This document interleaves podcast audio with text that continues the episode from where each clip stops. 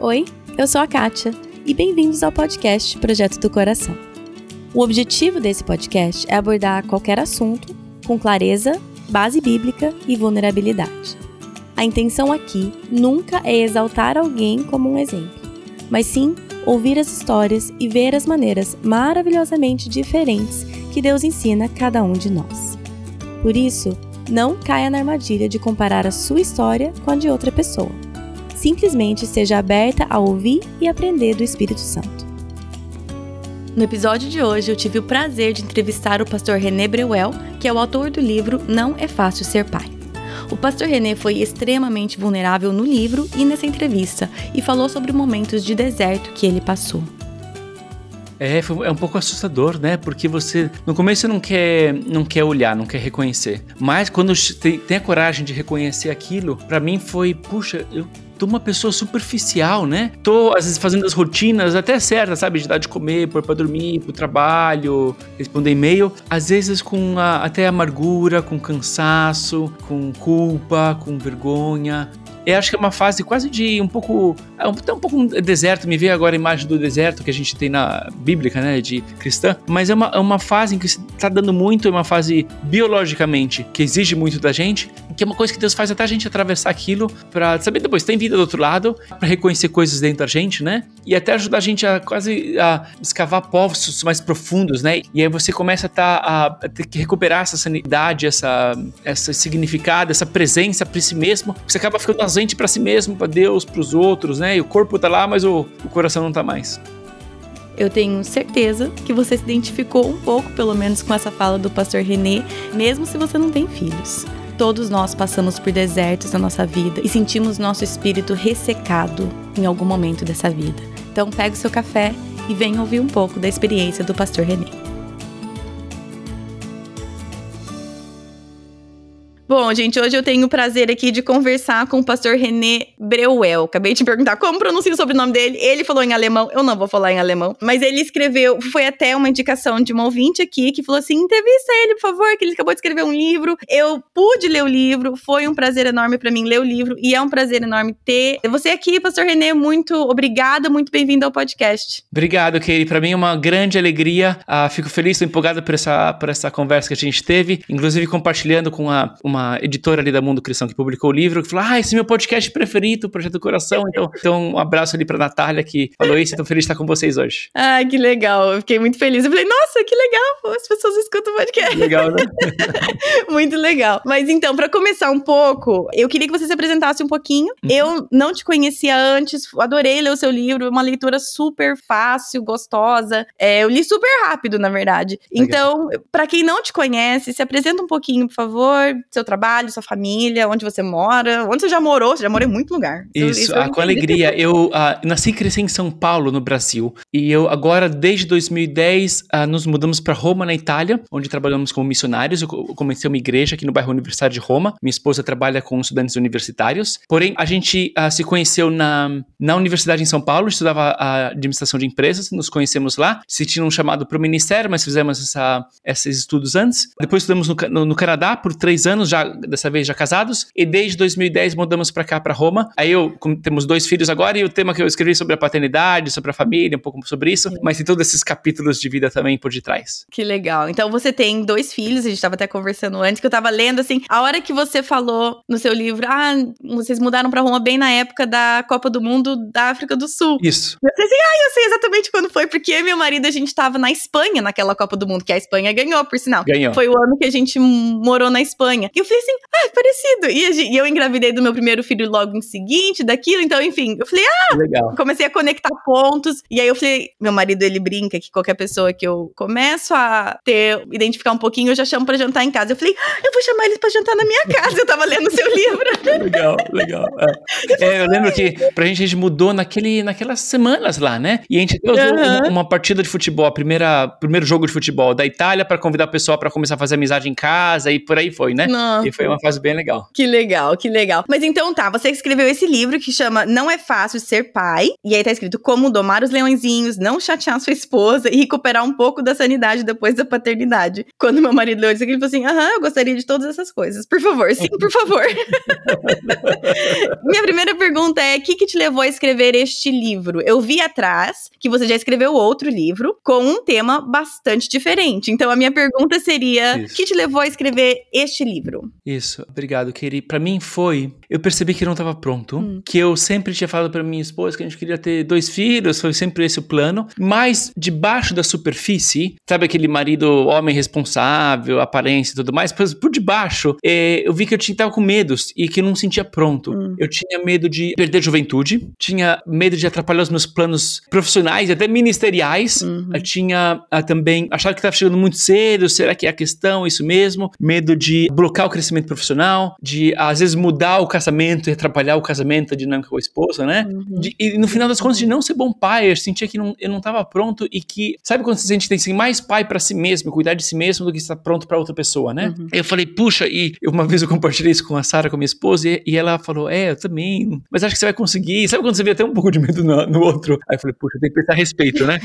e aí o meu jeito é, é, é, muito colocar coisa no papel, eu faço o meu diário, eu faço bullet points para mim mesmo, a coisa vai crescendo, né? Hum. Vai expandindo, eu acabei você podia ser um, um, um, livro que um pouco você faz uma jornada, jornada interior para organizar os pensamentos e ver o que você está sentindo, o que você está vivendo, para tentar identificar as coisas e superando e quem sabe depois até ajudar outras pessoas também. É, eu achei muito legal. Acho que o que mais me chamou atenção na leitura do livro, primeiro que ele é super rápido a leitura, assim, a leitura é agradável, mas só você conta a sua história. Você conta a sua história. Eu não sabia o que esperar do livro, eu comecei a ler e eu adoro história, eu adoro escutar a história dos outros, então é, é a sua história, né? Dessa fase da sua vida. E acho que uma das coisas que mais me chamou atenção, que eu vou ter que tomar muito cuidado para não fazer com que este episódio se torne sobre um assunto que não é. Não.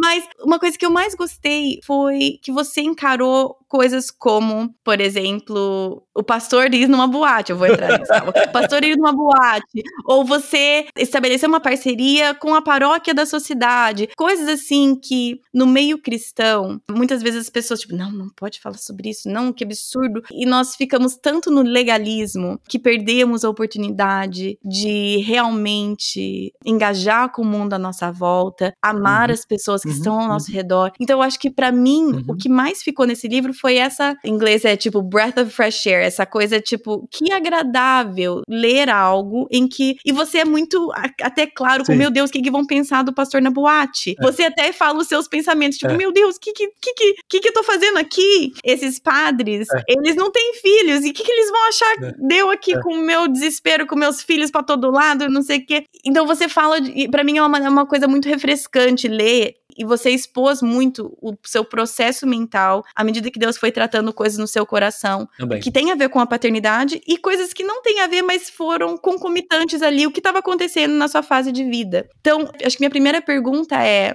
que, que você quis com isso? Porque eu acho que você expôs várias coisas aqui que não tem a ver necessariamente com a paternidade. Então, Sim. por que, que você escolheu colocar isso no seu livro? E qual que é a sua intenção com essa, essas partes que você pôs? Eu quis, queria, eu achava que quis tentar escrever um livro que queria e procurava e, e não encontrava, que é um, um, livro um pouco mais que passa através da vida, que não é alguém que escreveu, que sei lá, que conheceu um tema, ah, estudou, leu a respeito, aí faz saco só com a cabeça, sabe? Mas que uma coisa que passa através da sua vivência uhum e que um, eu vi que tinha muitos manuais ali, e interessantes até, mas principalmente dedicado a mães e a mulheres, né? E eu não achava aquilo também nem, nem muito interessante para mim. eu falei, mas você lê a história de alguém que conta as atrapalhadas dele, não sei o que, ah, acho que isso me, me, me envolveria, né?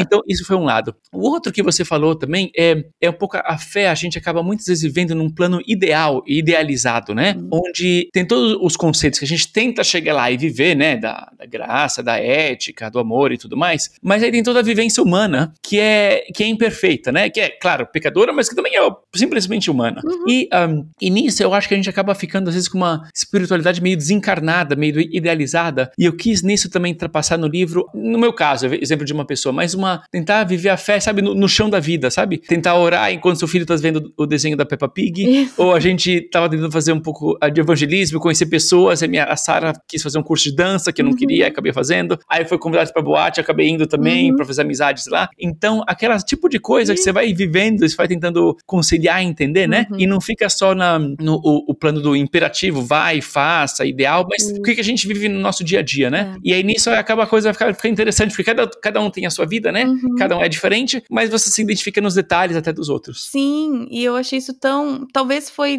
porque nós, eu e meu marido, a gente tem algumas vivências que ah, foram parecidas ou paralelas, não sei, não sei se é porque eu uhum. pude identificar com algumas coisas, que eu fui, quando a gente morou um ano na Espanha, ao longo de outros momentos da nossa vida, eu fui vendo o, o quanto a minha, o meu relacionamento com Cristo estava baseado em muitas regrinhas, em muitas, o ah. que que cristão faz, o que que cristão não faz, o que que uma boa moça cristã faz e o que que ela não faz. E aí nós fomos para Espanha e muita coisa se quebrou, porque, bom, primeiro culturas diferentes, diferentes, experiências diferentes, o que, que você precisa fazer para ganhar confiança ali é. dos espanhóis e coisas totalmente diferentes em que eu e meu marido, nós dois, nós dois, dois assim, fariseuzinhos, assim, legalistazinhos, fomos e, e, tivemos muitos conceitos nossos quebrados e, e a gente pôde ver o corpo de Cristo hum. vivo e ativo e, e, e, pessoas que amam a Cristo, servem a Cristo fazendo coisas, assim, fazendo coisas, mas assim, tomando vinho, que no nosso conceito era tipo, oh, que absurdo, né? Olha, aqui em Roma a gente serve vinho na, na Santa Ceia, hein? Gente, o pastor da igreja espanhola que a gente serviu, a primeira reunião de liderança que a gente foi participar, porque a gente estava ali servindo a igreja, Legal. o pastor chega com cerveja e põe no meio da mesa e vamos, né? E eu e meu marido assim, né? Mas o quão importante isso foi para nossa vida de ver pessoas que não seguiam aquele aquele padrão muito engessado nosso e, e poder enxergar que a nossa visão estava the baseada em coisas triviais Entendo. Entendo. foi muito importante. Enfim, então eu gostei muito dessas áreas onde você foi exatamente isso, o cristianismo pé no chão, falando assim, ó, eu, e aí eu tava pensando nisso, e aí foi muito uh, real e, e, transparente. E eu, realmente, o que você falou, muitas vezes a gente lê livros e as pessoas, os conceitos estão bem já. Né, dá um podcast, as pessoas não estão vendo nas minhas mãos. Mas um conceito mais assim, elevado, como eu estou aqui em cima, já cheguei, já passei, agora estou olhando para baixo, eu vou ensinar vocês, meros mortais, Sim. como eu cheguei Exatamente. aqui em cima. Exatamente. Exatamente. Ah, é muito assim. E, e, e, em ambiente cristão pode ser até pior, né? Porque a gente pior. querendo manter uma aparência, sabe, de, sei lá, santidade, autoridade, o que for, mas na verdade todo mundo é todo mundo. Todo mundo é todo mundo. E a palavra se fez carne e Jesus é, vivia a vida com todo mundo lá, né?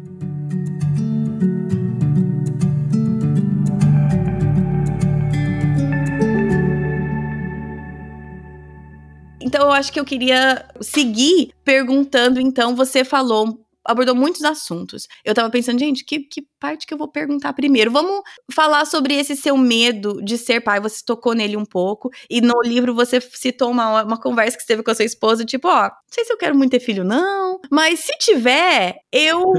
Você cuida. Tá, então assim, eu queria que você falasse um pouco sobre isso. Porque primeiro eu achei muito corajoso da sua parte falar isso. É. E é assim, eu falei assim, gente, se meu marido falasse isso pra mim. Então me conta um pouco sobre esse seu raciocínio. O que, que levou você a falar assim, viu, querida? Sabe aquele negócio de ter filho? Eu não sei se eu quero mais, mas se você quiser, vamos fazer o seguinte: eu te ajudo a fazer o filho, eu te apoio de vez em quando, mas você faz o trabalho.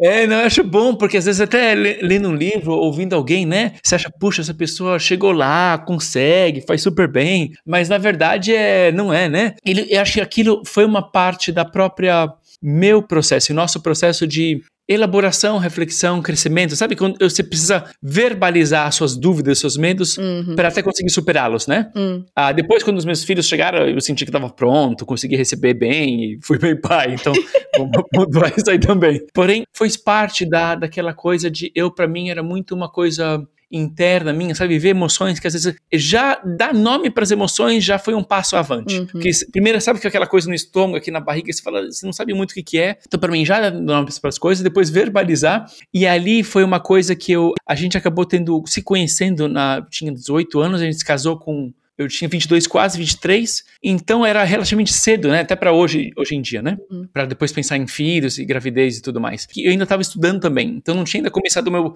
Tinha tido os estágios, mas não tinha tido um trabalho full time, todos os sonhos que eu queria implementar, plantar uma igreja e tudo mais. Então, sabe quando você sente que ainda não. É, você não tá pronto? E, e, eu fiz aquilo mesmo, acendei a luz uma noite, falei pra Sara: Ó, é, é, não tenho certeza, se quiser, eu dou uma ajuda, mas você que faz.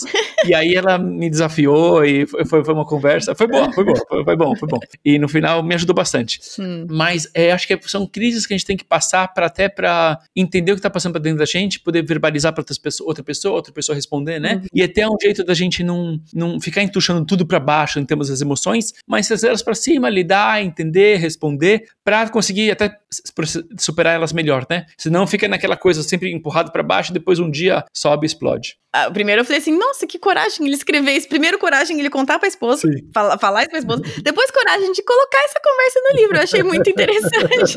Mas isso que você falou é importante mesmo. E acho que talvez contribuiu para uma base saudável no casamento de vocês, de entrando nessa fase de paternidade e maternidade, de expressar os meus sentimentos por piores que sejam, né? Olha, eu estou me sentindo assim. Que se você quiser ter filho, eu ajudo, mas eu não vou fazer muita coisa. Pelo menos expressar, porque aí existe, você deu uma oportunidade para sua esposa, então, falar verdades para no seu coração e te encorajar e te desafiar, se, sendo que se você não tivesse compartilhado, aquilo ficaria ali sem essa abertura. É aí que a gente se distancia mais, né? Porque fica cada um Exato. com a sua coisa, falar, ah, nunca poder falar uma coisa dessa, né? Claro, tem que falar, falar pro rapaziada, tem que falar com jeito, momento certo e tudo mais, e todo jeito certo, né? Porém, acho que muitas vezes o que a gente tem medo depois de verbalizar, que depois acaba ficando hum. escondido, né? E acaba depois petrificando, afastando, né? Acho que um casal, para receber bem filhos, tem que estar na mesma página, né? Tem que conversar tudo, tem que saber até falar dos medos, das responsabilidades, como lidar, porque senão fica aquela coisa de. Eu lembro que uma vez eu contei uma história, foi numa. Hum.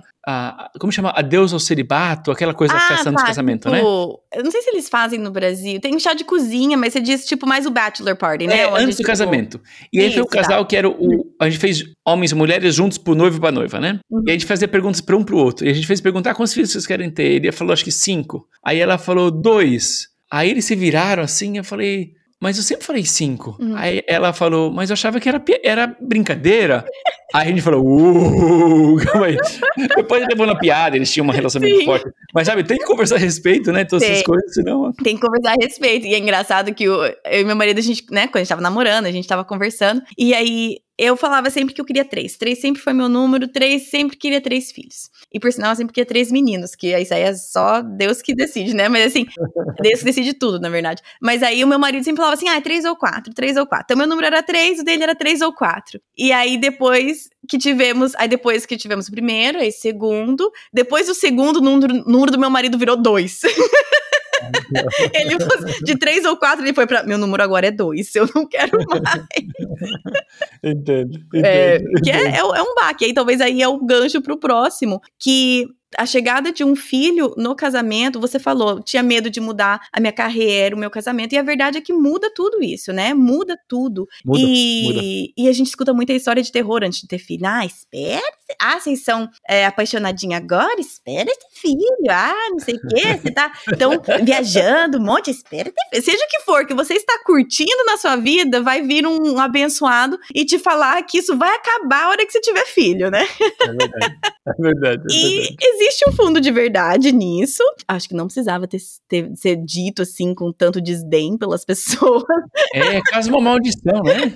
Mas então, eu queria perguntar isso. Então, você tinha esse medo de tudo ia mudar, realmente as coisas mudaram, tudo mudou, mas você hoje vê um casal recém-casado, tal, tal, tal. Qual é a sua fala? Tendo vivido, tem dois filhos aí, você falou 13 e 12, né? É, hoje meus filhos agora têm 12 e 13, isso. 12 e 13, isso.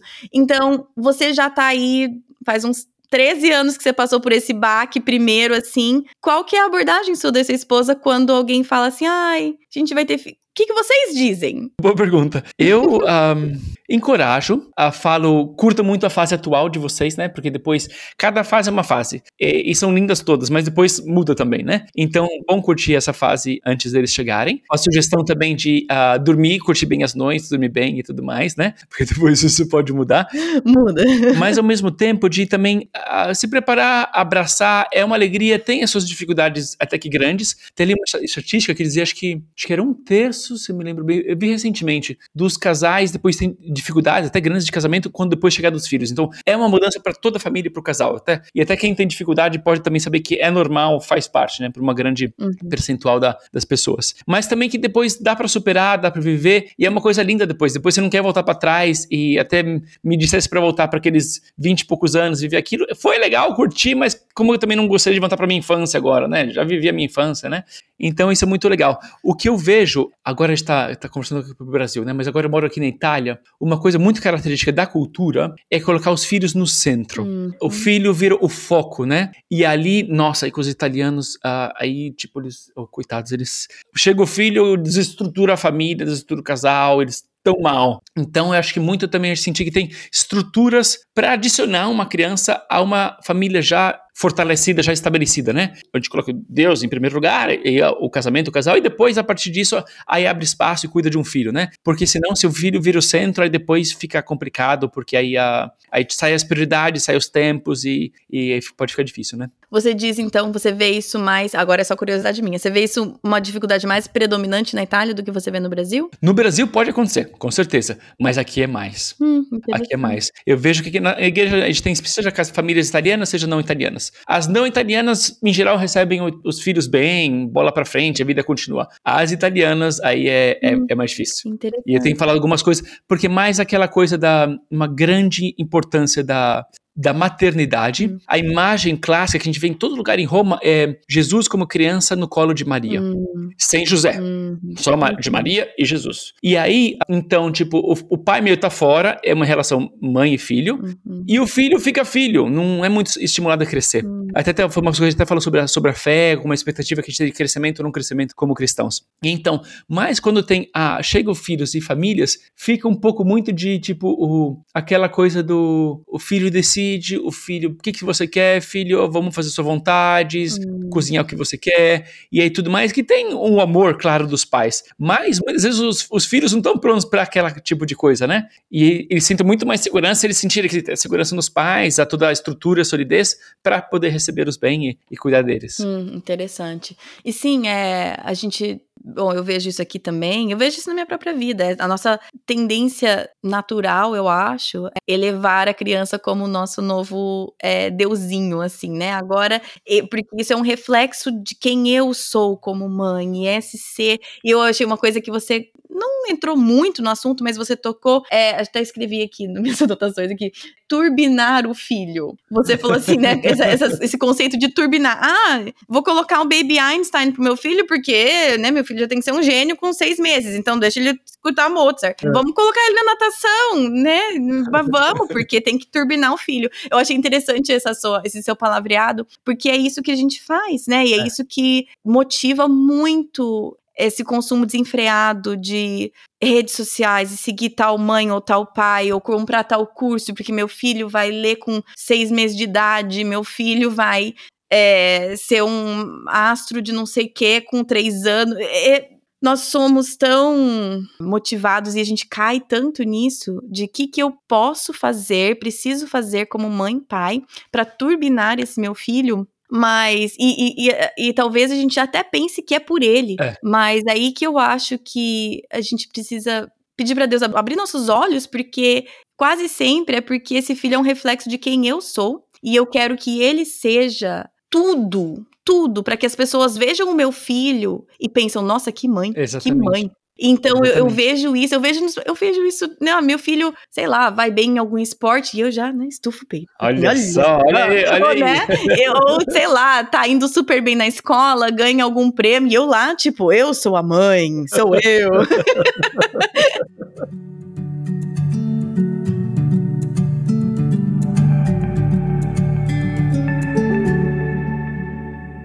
eu queria, talvez, que você falasse um pouco sobre isso, sobre essa pressão nos pais, turbinar os nossos filhos, mas que na verdade acaba sendo um exercício até meio que narcisista nosso, né? Com certeza, é. Acho que acaba sendo até uma coisa que pode até fazer mais mal do que bem, às vezes, né? Conforme o, o grau que a gente faz, de transmitir essa um pouco essa ansiedade, uhum. né, para os filhos, uhum. essa competitividade e vejo um pouco até, lembro do uma das coisas que eu conto ali no livro, a gente levava eles para aula de natação de bebês de nem um ano, entendeu? Já estavam lá na piscina para tentar nadar, aqueles exageros que você faz, né? Uhum. E até se notava assim no, no, vestiário com os pais, as mães, sabe, trocando bebê e tudo mais, sabe, quem quem se comportava bem, quem não se comportava bem, aí você fica olhando quem não se comporta bem, você fala, ah, olha aquele pessoal tá mal, hein?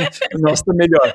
E aí, sabe, todas essas coisas coisas que você, passa, mas que até são mais uma infantilidade nossa. Total. E os filhos são tão melhor que a gente, não é verdade? Total. Então, e acho que é uma característica muito da nossa sociedade atual, né? E, claro, tem muitas atividades extracurriculares, música, esporte, o que for, que é muito bom. Mas pode ser também uma coisa que a gente, sem querer, a gente tá transmitindo essa, essa pressão para eles, que faz mal para eles, mal pra gente, e tomar cuidado, tomar cuidado com isso. Eu acho interessante, porque é muito fácil a gente estar tá se envolver nisso tudo e sem nem perceber. É. Porque, como você falou, é o que a nossa sociedade faz. Ah, teu filho não tá fazendo música? Ah, então meu filho precisa fazer música, então eu vou colocar ele na música. Ah, isso aqui que é meu filho tá fazendo não sei o que, reforço, Kumon. Ah, é, então, então meu filho precisa fazer Kumon. É, ah, então, né? E aí a gente vai indo e, e pela pressão dos, das outras pessoas é. e pela essa inseguridade e infantilidade nossa sim, mesmo. E a gente vai, vai medindo sei lá, a gente vai vendo o que, que eu preciso fazer para que eu me coloque numa posição mais favorável com outros pais. É verdade, é verdade. Meu filho com os amiguinhos dele, eu com os outros pais. É muito isso, é muito isso mesmo. Agora vou papear aqui como mãe, como que vocês lutam contra isso? O que, que vocês fazem? Como que vocês vivem neste mundo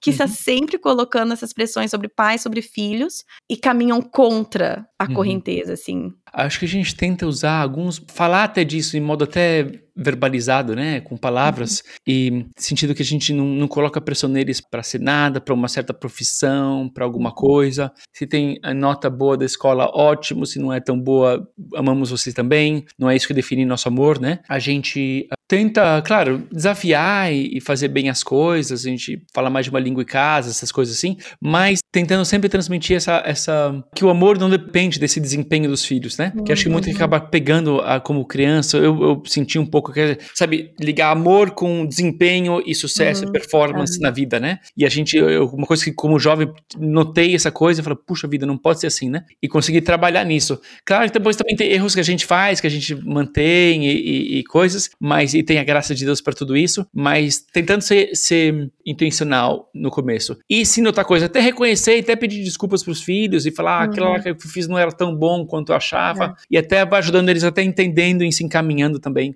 Acho que eu diria isso também. Tá certo. E uma coisa também que eu queria entrar, que eu tô vendo minhas anotações aqui, é que você descreveu, achei tão.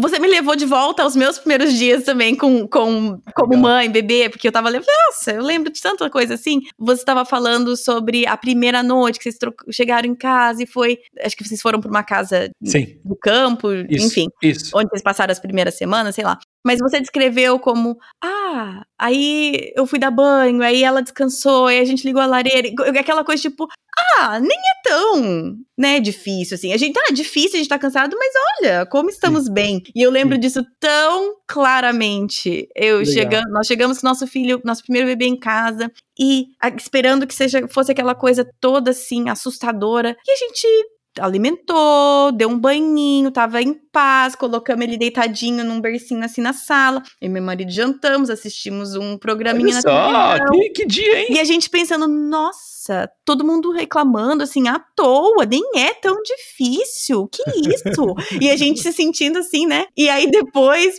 pá, assim, a queda assim. E eu até destaquei uma frase que você colocou aqui: espíritos ascendentes e corpos decaídos se tornaram nossa nova realidade. Porque, é, pelo menos é. na nossa realidade, eu sei que existem bebês que têm mais dificuldade, têm dor, têm cólica, choram mais. O nosso era meio normalzinho, assim. Ele não era um anjo, mas também não era. Ele chorava de vez em quando. Mas o que começou a realmente. Era a o dia a dia, o, o constante desgaste Isso. físico. Então, então, no primeiro Isso. dia, no segundo dia, a gente tava tipo, ah, olha só, super mãe, super pai, o povo reclama à toa, tá Legal. dando numa boa. E aí depois, sei lá, mês dois, você começa a ficar assim mais, né, totalmente zoado. E eu falei, meu Deus, eu não consigo mais, eu não é. consigo nem ler uma frase, eu não consigo. Funcionar. É. E essa frase que você falou, esses espíritos ascendentes, porque seu filho sorri para você, de repente você tá nas nuvens, né? Meu Deus! Tá nas nuvens. É muito bonito, é muito significado, é mágico, mas ao mesmo tempo é, é exaustivo. Parece que você foi atropelado por um trem, né? Que fala, nossa, eu preciso pro spa, preciso de massagem, que alguma coisa para me dar um alívio. Por três meses, né? Eu preciso de um spa por três meses. É. Porque eu lembro que meu marido, a gente ainda fala a gente acordava assim, sei lá, e meu marido sempre falava assim: anotou a placa? Do quê? Do caminhão que atropelou a gente. Anotou pelo menos a placa? Porque pelo menos a gente atropelou, deu ré, voltou. E, e é, é isso. isso. Espíritos ascendentes e corpos decaídos. decaídos. É muito cansativo. Eu lembro a primeira vez que o Pietro, nosso mais velho, dormiu uma noite inteira. Sabe quando a gente fala, a gente não acreditava, falando, uau! De quase sair celebrando e tudo mais, achando, nossa, agora a vida mudou. Mas foi uma exceção e não, não, não perdurou sempre, sabe? Você, não, você acha que vai, vai, vai mudar, mas depois volta para trás também, vai para frente, para trás. E tal. E aí, uh, eu lembro de umas noites que ele gritava, gritava, assim, você acha que a vizinhança inteira tá, tá te observando, pensando sobre você, né? Então é, é isso, é cansativo, é exaustivo. E acho que é muito que é, não é um desafio de um momento único, difícil de fazer, mas não, é a constância dos meses, dos anos até, e que vai, vai desgastando e vai, vai revelando o que, que a gente tem dentro, né? É quase um instrumento de, de santificação, revelar o que tem dentro, fala, poxa, tem isso aqui também, olha, tem que lidar pra, pra ir superando. É, e aí vai revelando, pelo menos a minha experiência, eu acho que você relatou um pouco também, é que você vai vendo o quão sei lá, eu não me achava egoísta até eu ter filho. Aí, de repente, eu, nossa, como eu sou egoísta. E coisas assim, né? Então vai revelando coisas. Mas aí, pelo menos eu tava tão desgastada emocionalmente, fisicamente, que eu não consigo nem lidar com aquelas coisas que, eu, que foram desenterradas no meu coração, aqueles pecados que agora eu estou ciente, mas eu não tenho nem capacidade de lidar é. com isso. E aí eu te, é. anotei uma outra frase é. sua que eu vou, eu vou ler sua própria frase para você, tá? Você escreveu assim: ter um filho afetou minha identidade, meu casamento, e agora me dava conta minha vida interior também. Tive uma crise de fé, só que emocional em vez de intelectual. Meu espírito estava ressecado, capengando em meio, em meio aos afazeres do dia a dia. Hum. É, eu até anotei essa frase, hum. porque foi a minha realidade também. Eu creio que de muitas mães e pais, é. porque afetou muita coisa, muita coisa maravilhosa, linda, mas esse espírito ressecado eu achei que você descreveu bem é. como eu me senti naquele momento. Sim. Então eu queria que você falasse um pouco sobre isso, sobre essa sua realização, que nossa, eu tô vazio, é. eu tô ressecado. É. Como que foi isso para você? É, é um pouco assustador, né? Porque você, no começo, não quer, não quer olhar, não quer reconhecer. Mas quando tem, tem a coragem de reconhecer aquilo, para mim foi, puxa, eu tô uma pessoa superficial, né? Tô, às vezes, fazendo as rotinas até certas, sabe? De dar de comer, pôr pra dormir, pro trabalho, responder e-mail, mas com aquela, às vezes, com a, até amargura, com cansaço, com culpa, com vergonha. Ou aquelas orações, sabe aquelas orações formais, que saem sem, sem poder, sem convicção, que você fala, tô agradecendo a Deus pela comida, mas não tô nem muito agradecido. e, uh, e notar isso, eu acho que é uma fase quase de um pouco, é até um pouco um deserto, me veio agora a imagem do deserto que a gente tem na bíblica, né, de cristã, mas é uma, é uma fase em que está dando muito, é uma fase biologicamente que exige muito da gente, hum. que é uma coisa que Deus faz até a gente atravessar aquilo para saber depois tem vida do outro lado, para reconhecer coisas dentro da gente, né, e até ajudar a gente a quase a escavar poços mais profundos, né, e mais para dentro, mais buscar Deus. Eu, eu notei que minha vida de oração estava bem, bem, bem furreba, assim, nunca parei de orar, mas não era mais orações de verdade, né, uhum. e não lia quase mais livros, eu lia muito antes, partia parado quase de ler e ficar lendo uns artigos na, na, no celular e coisas assim. E aí você começa a, tá, a, a ter que recuperar essa sanidade, essa, essa significado, essa presença para si mesmo. Você acaba ficando ausente para si mesmo, para Deus, para os outros, né? E o corpo tá lá, mas o, o coração não tá mais muito bom. Primeiro, aí você citou o livro Praticando a Presença de Deus, que foi crucial para mim nessa fase de vida Ai, também. Eu falei, oh, que bom. Porque que foi, bom. É, eu fiquei em casa com os meus filhos, então era dia atrás de dia, meu marido no trabalho, eu em casa com eles e, e aquela coisa de ressecado. Enfim, eu já falei bastante sobre esse livro do. Entendo. Do e, claro, não é minha experiência, mas imagino para mães que até tá, tem. que é lindo, a maternidade tá presente ali para os filhos, mas até não ter o, a, a, alternar o ambiente de trabalho hum. fora com casa e tá aquilo lá sempre, é até mais totalizante, né? Para a sua identidade, para as emoções, para o que você está lidando. Eu gostei bastante, na verdade, que você tratou no livro sobre a experiência de vocês. Eu gostei bastante até que você falou sobre essa amiga que você tinha, que era essa mãe que ficava em casa, esqueci o nome dela, mas enfim, a fulana. Sim, sim, sim. Que, sim, sim. E aí você e sua esposa têm um estilo de família diferente, onde vocês dois trabalham, e até essa luta de vou levar ele pra escolinha. Meu Deus, o que, que essa fulana diria? Vai dizer que eu tô. Não é, ele não é nossa prioridade prioridade, que não sabem cuidar direito, Sim. tarará. Sim. E eu gostei tanto que você expôs isso, porque é uma coisa que nós cristãos fazemos assim, muito bem, bem entre aspas, né? Que é de surrar famílias, mães e pais por escolhas é. que são diferentes é. das nossas. E isso, poxa é. vida, não tem nada que afasta é. pessoas do cristão mais do que esse nosso em inglês a gente fala eating your own young, né? Aquele, aquele, aquele animal que come a, a, própria cria. E a gente faz isso no meio cristão, a gente detona um ao outro. E eu gostei tá tanto que você é, expôs isso. A nossa família, eu valorizo isso na minha esposa, uhum. ela valoriza isso. E é importante nosso, uhum. pro nosso ministério, pro nosso uhum. trabalho, e que o nosso filho uhum. estava na. Mas você falou sobre as suas dificuldades, mas eu gostei muito disso no meio uhum. cristão. Você expor essa realidade da família de vocês. Eu queria que você falasse um pouco mais sobre essas escolhas de vocês e como tem sido, porque realmente é, no meio cristão é, é, elevado essa ideia de a mãe que é. fica em casa. É. E eu fui uma delas, e eu posso dizer que em muitos casos não é a melhor escolha para a família.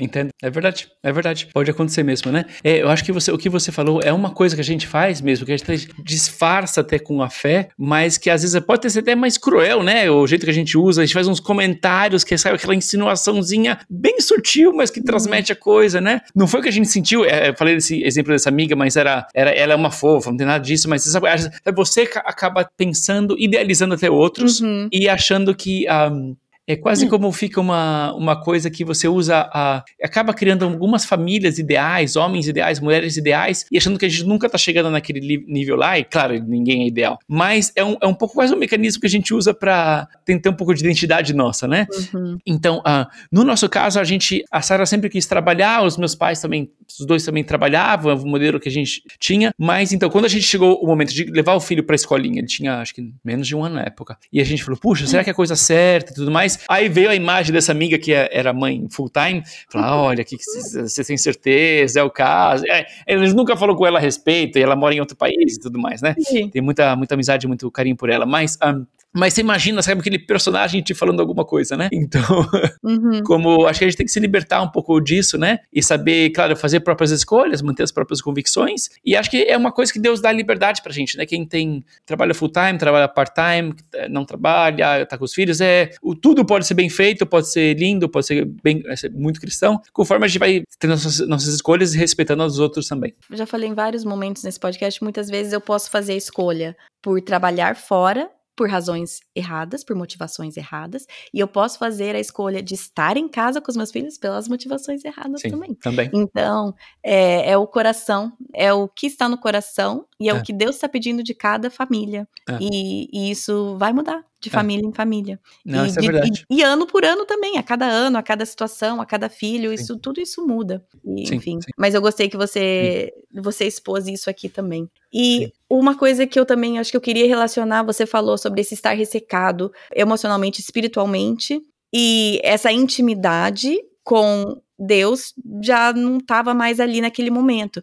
E eu acho que eu quero relacionar isso também com a intimidade no casamento, Sim. porque o casamento, ele, né, uma só carne, aquilo de refletir, a, intimidade do casamento reflete também um pouco da nossa intimidade é, com Deus. Sim. E as duas podem ser comprometidas e muitas vezes são comprometidas nessa transição, Sim. porque nossos próprios, as nossas próprias necessidades físicas não, não estão sendo muito bem supridas, né, de sono, de comer, de, e, e aí as outras coisas, as, a intimidade no casal, a intimidade hum. espiritual com Deus, tudo isso fica raso. Isso. E essa é a tendência natural, e você falou um pouco sobre, mas eu queria talvez que você falasse um pouco sobre essa sua realização, uhum. que, poxa, tá raso espiritualmente, emocionalmente com a minha esposa, intimidade, e como não aceitar isso como um novo normal. Entender é, que é uma boa, fase, mas boa. não aceitar e agora é assim. É, exatamente. É, acho que por um lado a gente tem que ter coragem de reconhecer a coisa e dar nome aos bois, né? E falar, tô assim. Uhum. E, e, e, não ter aquela, todo aquele pavor disso e nem reconhecer e continuar, né?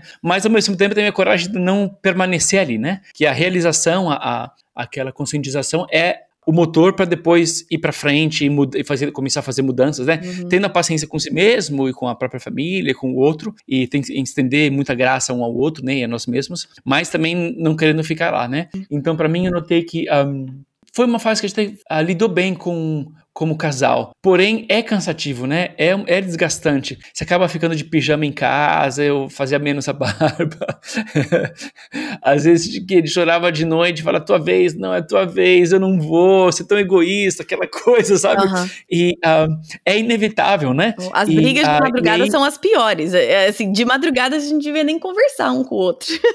Nossa, às vezes aquele choro de criança interrompe aquele sonho, sabe aquele sonho profundo? Uhum. Você fala que o choro começa a ser incorporado dentro do sonho. Uma vez eu lembro que tinha um, uma criança chorando atrás de um balcão de uma loja. Eu fui ver, não, meu filho que tá chorando.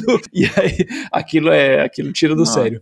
É, é, difícil. Mas ter a, a, a, disciplina. Pra gente foi um pouco mais difícil porque a gente não tinha família por perto. Por ter se mudado para outro país, quem tem avós, tios, a, sabe aquela pessoa que fala, mãe, dá, uma, dá um help aí, a gente precisa de uma ajuda. A gente podia chamar algumas babysitters de vez em quando, mas não muito, sabe? Não, não do jeito, do jeito de uma, de uma de avós. Então, uh, teve essa dificuldade, mas a gente tentou se ajudar, se apoiar e ao mesmo tempo dar espaço uns aos outros até para ajudar um ao outro a se recarregar, até hum. fora do casamento, sabe? Ter noite de amigos, pequeno grupo da igreja, hum. viagem, ter tempo para esportes, né? Para mim, eu sempre fui, eu tentei manter a corrida, que é o meu jeito de praticar esporte, que me ajudou bastante. Uh, a minha esposa tem um grupo de mulheres que se encontram uma vez por ano, um grupo de peer mentoring que se uhum. encontram, sabe? Façam três, quatro dias juntos, que ajuda muito, é muito bom. Hum. Então, sabe, ter esses espaços também, porque também não é só o casamento o único, o único recurso, né? A única fonte de ajuda. É também os avós, os amigos, a igreja, é,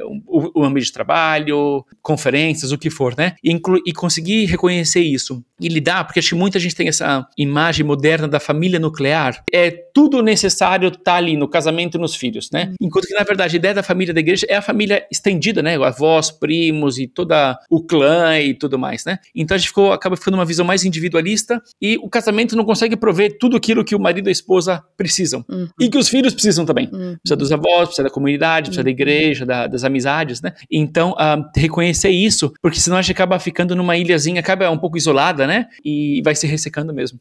É, eu gostei disso que você falou. Nós não somos é, autossuficientes, nem como só o casal, nem só a família. Nós precisamos uhum. de outras, a comunidade, né? A igreja, Deus uhum. estruturou o povo dele dessa forma, né? Que existem, Sim. e até a gente estava falando sobre isso tudo bíblico ontem à noite na igreja. Jesus tinha as multidões, tinha os 12, tinha os 3, e isso é, é, a estrutura, assim, meu marido, meus filhos são o hum. núcleo, mas aí não, não somos autossuficientes. E isso. isso. é, isso é muito importante de entender que talvez o que meu marido mais precisa não é a minha presença nesse momento talvez é jogar bola. Ele precisa é, é. sair é. lá Você? e jogar bola. É. A minha mãe é. sempre falava isso, que meu pai também é um, um corredor. E aí minha, é. minha mãe sempre falava assim: seu pai precisa correr. Ele vai, ele vai voltar muito mais feliz, deixa ele correr. e isso é importante, né? Meu marido é assim com jogar bola. Ele vai jogar bola, eu fico tão feliz que ele vai jogar bola, porque ele volta tão contente. Mas é verdade, é verdade. Né? E se eu levo isso como uma afronta, tipo, nossa, ele não quer passar a noite comigo, ele, ele prefere jogar jogar com os, com os amigos dele. E só jogar futebol, é. Mas, poxa, eu tenho dias que eu prefiro sair com as minhas amigas. Porque isso é importante. É, mas é, mas é verdade. Né? Isso não quer dizer que eu Sim, amo menos, certeza. mas é importante para mim. Com certeza, com e certeza. E reconhecer isso eu certeza. acho muito importante.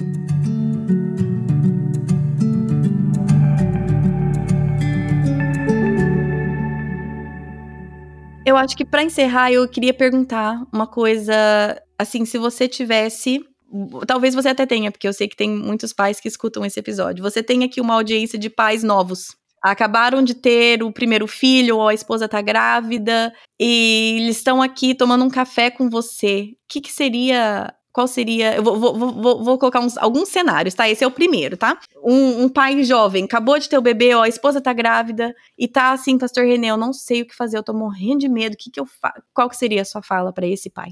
É, tipo, ó, eu, eu falaria, para ser bem sincero, eu falo assim, é, fico feliz de te ver sofrendo um pouquinho, porque eu já passei, não sou mais eu, agora eu tenho um, um pequeno prazer sádico, sabe, de ver os outros. Eu lembro que quando a gente tinha filhos, a gente via, sabe aquele pessoal solteiro, casais jovens, raiva, nossa, dá uma raiva tarde, é, passando sábado vendo no Netflix, eu falo, nossa, aquele pessoal. Mas quando acontece com os outros agora, eu falo, ó, oh, você tá sofrendo e não sou eu, hein? Adorei a honestidade. Ai, fico feliz que é você e não sou eu. É, já passei, agora é você, meu. Adorei. É, mas depois a gente passa para a parte mais espiritual. Mas eu né? gostei, né? eu acho importante inglês. É verdade. Eu acho que é, é, é normal, é, é fase, é, é, é, fisiológico, é isso mesmo, né? E tive também todos esses medos, essas, essas preocupações, e acho que é natural a gente reconhecer isso, e é bom de ter lugares para conversas como essa, para ouvir, conversas que a gente fala e se, se, se exprime para os outros, né? Porque eu acho que é uma oportunidade de que nos desafia, nos esgota, mas também é uma transformação pessoal que a gente pode fazer. É até um passo de, pode ser um crescimento espiritual até, né? Aquela coisa de se tornar um, um pai e mãe, não só no tipo biológico, mas também alguém que, sabe, tem um olhar para os outros, que sabe cuidar, que sabe dar, que tem a estrutura interior para poder ser uma coluna para os outros, né? Para a igreja, para a família, para o filho, para a esposa, para tudo isso. Então acho que é uma, é uma mudança de transformação pessoal que a gente tem que vale a pena a gente é, dedicar o tempo para refletir, para pensar, para ler, e porque a gente acaba lendo tanta coisa, fazendo, pensando em tantas outras coisas, né? Mas acho que isso é uma das principais coisas que a gente pode fazer como pessoas e também para até transmitir uma, uma benção para os filhos e até, eu penso até uma benção um pouco masculina, sabe aquela presença masculina de pai. Seja o pai e a mãe têm coisas únicas para dar que o, o, outro não pode dar. Uhum. E acho que muito pouco do homem é se sentir um pouco talvez a, sabe, se um pouco ausente, não, eu não sei, ela sabe melhor que eu, vou dar espaço para mãe e, e eu pelo menos tinha um pouco isso, né? Achava que ser pai é sair do caminho e deixa para mãe que ela sabe, ela faz, uhum. eu vou só atrapalhar, né? Uhum. É aquela aquele estereótipo. Fala, não, eu tenho coisa para dar, eu tenho que participar, eu tenho que estar aqui. Uhum. E se eu não der, um, meu filho vai estar tá buscando essa aprovação paterna e masculina, depois em figuras de autoridade, busca de sucesso, status, passar a vida inteira naquele loop, né? Uhum. E fala, não, eu posso transmitir isso para os meus filhos e fazer uma diferença na vida deles, depois na vida, na vida, nas vidas da geração que vai vir depois, dos filhos deles, né? E depois poder transmitir isso para as outras pessoas também, homens e pessoas mais jovens, né? Então acho que é uma oportunidade especial para a gente refletir, a gente buscar esse crescimento, essa transformação de Deus e o que a gente pode transmitir também. Hum, sim, eu gostei bastante que você falou sobre essa importância de, do pai não achar que o, o papel dele é só sair do caminho da mãe. Isso é muito importante. E eu, eu vejo isso, essa tendência normal, né? De achar que, ai, a mãe que sabe. A mãe também não sabe, gente. Como mãe, a é. gente também nunca teve um filho, entendeu? O, nosso primeiro, o seu primeiro filho é o meu primeiro filho também, quase sempre, né? Na, quase sempre na, nas situações. É o primeiro filho dos dois é o normal da mãe, eu acho, falando como mãe, é querer assumir esse lugar de eu sei, eu sei fazer, eu sei o que eu estou fazendo, uhum. porque é o que uhum. é esperado, né? Espera-se é. que aquela frase ridícula que eu odeio, mas que nasce o filho, nasce uma mãe, porque não vem assim do nada. Eu claro, não... é a primeira vez. É a primeira vez que eu tô trocando uma fralda. Eu também nunca troquei uma fralda, assim, dos outros, né? Mas assim, é, é uma coisa nova para todo mundo, pros dois ali. E o que a sociedade diz é que a mãe já sabe tudo e que o pai não sabe nada. Então a gente precisa lutar contra isso, realmente. E acho que agora eu quero perguntar o que, que você diria para aquele jovem ou talvez não tão jovem, mas que fala assim: eu não quero ter filho nunca, nunca, e não é o que eu desejo, e eu não vou ter filho. Tá ótimo. É, boa pergunta. Eu diria que, por um lado, I was there, eu também passei por essa. Uhum, e no meu caso, eu olhei para mim mesmo, para dentro, e vi que as razões pelas quais eu queria estava pensando naquilo uh, não eram as melhores. No fundo, no fundo, era muito. Era um pouco um egoísmo e queria viver para mim mesmo. E um filho requer muito. E fala, nossa, 20 anos de sacrifício, de cuidado e. E outro, eu acho que é maior que isso, até era medo. Eu sentia que eu não conseguia, eu não ia dar conta, eu não podia dar. Ou às vezes mesmo de compromisso, né? Se comprometer com outra pessoa, né? Seja esposa, seja filho. Eu acho que é, é um pouco encorajaria a pessoa a, a olhar para dentro de si mesmo e ter uma, um processo de reflexão honesto e pensar por quê, sabe? Uh, qual é a razão? É, são boas razões, não são boas razões? Claro, não tem obrigação de ter filhos. Porém, é uma coisa grande Pra, como alguém fala, decidir, não vou trabalhar. Tipo, por que você não quer trabalhar, né? Então, ajudar as pessoas a, a entender, e aí nisso pode ser um, um, começo de um labirinto que você vai pesquisando e vai descobrir coisas muito boas e vão ter, sabe, processo de crescimento, metamorfose, superar medos, que pode ser uma coisa muito profunda, que pode até não ter comunidade querer ter filhos em si, porém que vai fazer muito bem esse processo de reflexão. Hum, sim, muito bom.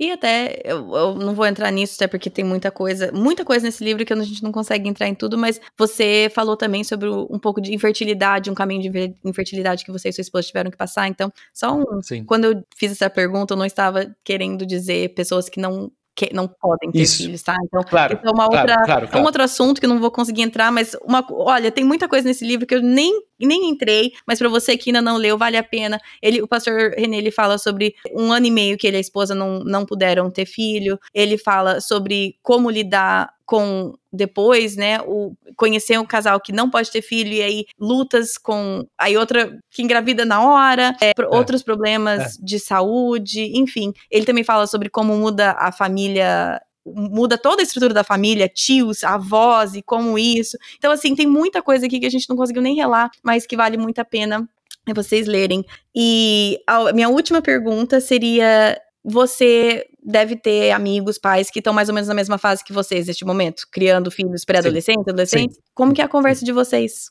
Que, que, sobre o que, que vocês conversam, eu não digo assim especificidades da sua família, não tô pedindo para você abrir aqui, mas quais são os assuntos que estão pegando quando você senta para conversar com amigos, pessoas próximas, quais são os seus questionamentos, quais são. O que, que você busca hum, nessas hum, conversas? Hum. Porque isso, pelo menos como mãe, tem sido extremamente rico para mim ter amigas que estão passando, casais também, que estão passando por fases parecidas que a gente, que a gente pode Legal. abrir não detalhes exatamente da vida dos nossos filhos, mas olha, eu tô tendo dificuldade com isso, e, e, isso é só em casa, como que vocês estão lidando com isso? E também de, de casais que já estão à frente. Falou assim: olha, né? Eu vejo famílias que eu. Aquela que você falou, né? A gente aspira a ser aquela família.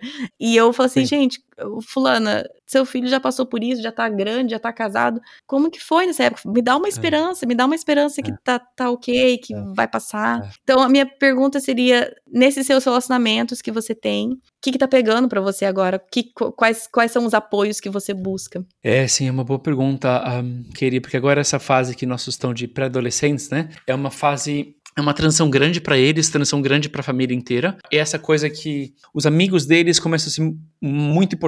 Uhum. E se tá um pouco preocupado que, que quem são esses amigos, ah, sabe? E aqui a gente tá no contexto até mais é, missionário, em que eu cresci numa grande igreja que tinha um ótimo ministério de jovens. Então, para tinha muitos amigos, acampamentos e tudo mais. Aqui a gente mora em Roma, tem muitos menos disso, né? Então, até puxa, que providenciar amigos cristãos para eles, não só ouvir dos pais ou de gente adulta, mas gente da idade deles, uh, é uma questão. Outras que muito muito dessa geração também são é, tecnologia e celular, né? O que deixar, quanto, e se não deixar, todos os amigos têm, agora vai se sentir excluído, como que ele faz, e aí software para lidar com coisa online, bloquear coisa online, sabe? Essas coisas que são, acho que em geral as gerações vão acumulando sabedoria para lidar com os desafios. Porém, isso agora está lidando conforme a coisa está acontecendo. Agora vai aparecer inteligência artificial, a gente nem sabe o que fazer com essas coisas, né? Imagina que bagunça. E aí, Acho que são desafios que a gente não tem bases muito, gerações que pensaram a respeito, mas a gente tenta formular conforme a coisa vai estar acontecendo. Então, acho que também tem sido um, um desafio grande também para uma esse é um, posso compartilhar um dos arrependimentos que eu tenho. Eu lembro que quando nosso filho tinha um ano, um, um, um, um avô deu um presente, um iPad, até com embalagem de, de, de cars, coisa de criança, era uma coisa meio cara na época. E falou, ah, que legal, um iPad, não sei o quê. Mas aquilo foi muito cedo. Agora, se eu pudesse, sei lá, se eu tivesse filho hoje, acho que o pessoal até acumulou um pouco mais de reflexão para falar, puxa, vou introduzir telas no, nos meus filhos mais tarde. Às vezes você vê criança indo pra, pra escolinha na, na rua, ah, no, no carrinho de bebê, com o celular dos pais, vendo desenho, indo pra escola, ou seja, nem ali consegue já ficar sem tela, né? Então, é, uns, alguns desses desafios. Nós somos a primeira geração, né, que está criando filhos que nasceram com num mundo que já existia smartphone, né? E a gente é, não é, sabe o que é, a gente está fazendo, não é, tem a mínima ideia. Tá, é. como você falou, a gente está andando e inventando a é, história tá à medida que vai acontecendo. Andando e inventando, é, A graça de Deus está aí, vai ajudando, mas a gente vai tentando entender e acompanhando também. É, e eu gosto, a gente, a gente também já teve alguns momentos assim que a gente olha e fala assim, poxa, esse aqui a gente errou nessa, nessa hum. área. De... E agora, por exemplo, meu mais velho, e até o meu do meio, tá numa fase que a gente pode falar assim, olha, é, eu sinto muito. Aqui a gente errou com você, a gente errou e. E acho muito bom a gente reconhecer e falar para eles, que ele, porque uhum. eu acho que é um pouco os processos que a gente tem depois de grande, né, de reconhecer as falhas, limitações e até pecados dos pais, avós e tudo mais, é um processo grande de vida. E se eles já fazem isso pra gente, já reconhecem, falam, ó, oh, isso aqui, filho, o que eu fiz não foi ideal, me perdoa, acho que já ajuda muito já eles a identificarem perdoarem, superarem, reconhecerem, senão são coisas que eles vão, por eles mesmos de adultos, tentar ir reconstruindo a história, né? Isso a gente pode ajudar muito. Bom, queria te agradecer muito pelo seu tempo, disponibilidade, é, flexibilidade, que eu, mais uma vez, fui, ah, preciso cancelar, preciso mudar. O prazer então... foi meu, querido, foi muito, eu fiquei muito feliz com o convite, eu gostei muito da nossa conversa, fiquei muito honrado que você pôde ler o livro, a gente pôde conversar, e obrigado, para mim é uma alegria, sabe, ter, eu escrevi, sabe, para lançar conversa e ter conversas do tipo mesmo, né? Uhum. e uma coisa bem real, bem da vida real, e fico super feliz de ter tido, essa oportunidade. Ai, foi um prazer muito grande. E eu gostaria de pedir para se você pudesse encerrar o nosso tempo aqui com uma oração. Com uma alegria, com muita alegria. Muito obrigado, obrigada. Senhor. Obrigado, Senhor, por esses momentos juntos, Pai. Obrigado pela vida da Katie, pelo, por esse podcast, por todo mundo que está ouvindo agora, Senhor. Eu peço que o Senhor possa estar agora, cada um com que eles estão vivendo, Senhor, com as suas emoções, ah, com os desafios, com o que foi ah, levantado, suscitado por essa conversa nossa, Senhor. Ah, seja com eles, Senhor, ouve as orações deles, abençoa as suas vidas e famílias, Senhor. O Senhor sabe que não é fácil, o Senhor sabe tudo aquilo com que a gente luta, e pedimos, Senhor, o seu maná, o seu pão para o dia de hoje, Senhor. O seu sustentamento espiritual, a sua graça, Senhor, a sua sabedoria, a força do seu Espírito Santo, Senhor. Seja com cada um hoje. E obrigado por esse momento que a gente pôde ter agora, Senhor, que o Senhor possa voltar com cada um de nós agora para casa e ajudar a gente a concluir o dia contigo, Senhor. Em nome de Jesus, amém. Amém.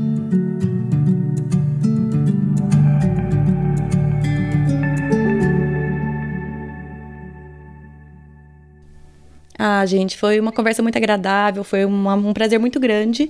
É, tanto ler o livro dele, como entrevistá-lo e ter essa conversa com o pastor René. Eu fiquei super feliz, que na verdade eu quase nunca consigo ler o livro de autores que publicam livro no Brasil, mas eu, por acaso, falei, ah, deixa eu colocar no Amazon, vai aqui, né? E apareceu e entregou aqui na minha casa. Então, isso para dizer que se você está aqui nos Estados Unidos e quer ler o livro, tá no Amazon, gente. Me entregou em dois dias. é, mas no Brasil é fácil de achar esse livro. Eu procurei em alguns sites. Tem, tá em sites de várias livrarias é, cristãs online. Com certeza está nas livrarias assim, presenciais também, tá no site do Mundo Cristão e também tá no Amazon do Brasil também. Então eu pus o link do Amazon do Brasil no, no site, mas é, é super fácil achar esse livro, tá bom? Quem quiser seguir o pastor René no Instagram, é René Breuel, eu coloquei o link no post no site também e também ele tá marcado no Instagram do PDC também.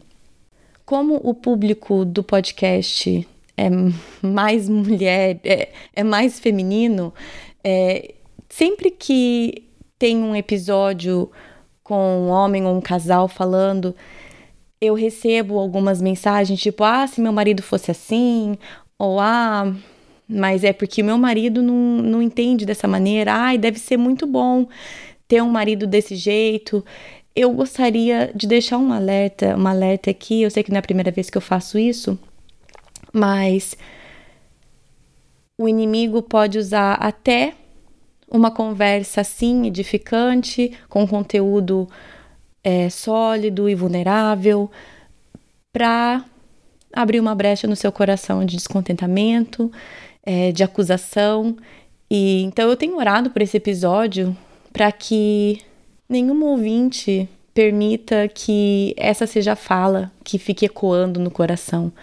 Eu sei que é muito fácil a gente comparar o nosso marido de carne e osso que está dentro da nossa casa uh, e que a gente conhece muito bem com uma fala isolada de alguém num episódio de podcast, numa entrevista ou em vários outros lugares. Então, a minha oração por cada uma de vocês é que vocês não abram essa brecha para o inimigo e que este podcast sirva somente para encorajar vocês a continuarem buscando o direcionamento de Deus no seu casamento, na sua paternidade, na sua maternidade e não o contrário. Enfim, é isso. eu, eu não falo isso com uma intenção de dar uma bronca, eu só sei que é uma tentação muito grande e eu queria compartilhar com vocês que é uma das coisas que eu estou orando especificamente por esse episódio, tá bom? Por hoje é isso. No próximo episódio, que é daqui a duas semanas, vamos continuar com a série Você é quem Deus diz que você é, tá bom? Se você quiser seguir o podcast nas redes sociais, no Facebook é Projeto do Coração, no Instagram é PDC Podcast. E o site do podcast é projetodocoração.com. Lá tem um post para cada episódio. Então, você escutou um episódio, você quer saber os recursos que foram mencionados, só você entrar lá, colocar na busca o número do episódio, o nome do episódio, o nome do entrevistado, que aparece lá para vocês, tá bom? Acho que é isso. Bom final de semana para vocês e até o próximo episódio. Em Miqueias 5:5, lemos o versículo: Ele será a sua paz. Em Efésios 2:14, vemos o versículo: Porque ele é a nossa paz. Jesus já veio, ele já nos uniu ao Pai, então essa paz já é nossa. A nossa paz não depende de circunstâncias, porque Cristo é a nossa paz. Como seguidora de Jesus, a sua paz não depende do bem-estar dos seus filhos, não depende da sua conta bancária, não depende do seu estado de saúde ou do seu estado civil. Ele será a sua paz. Ele é a sua paz. Senhor Jesus, nos ajude a viver essa paz todos os dias.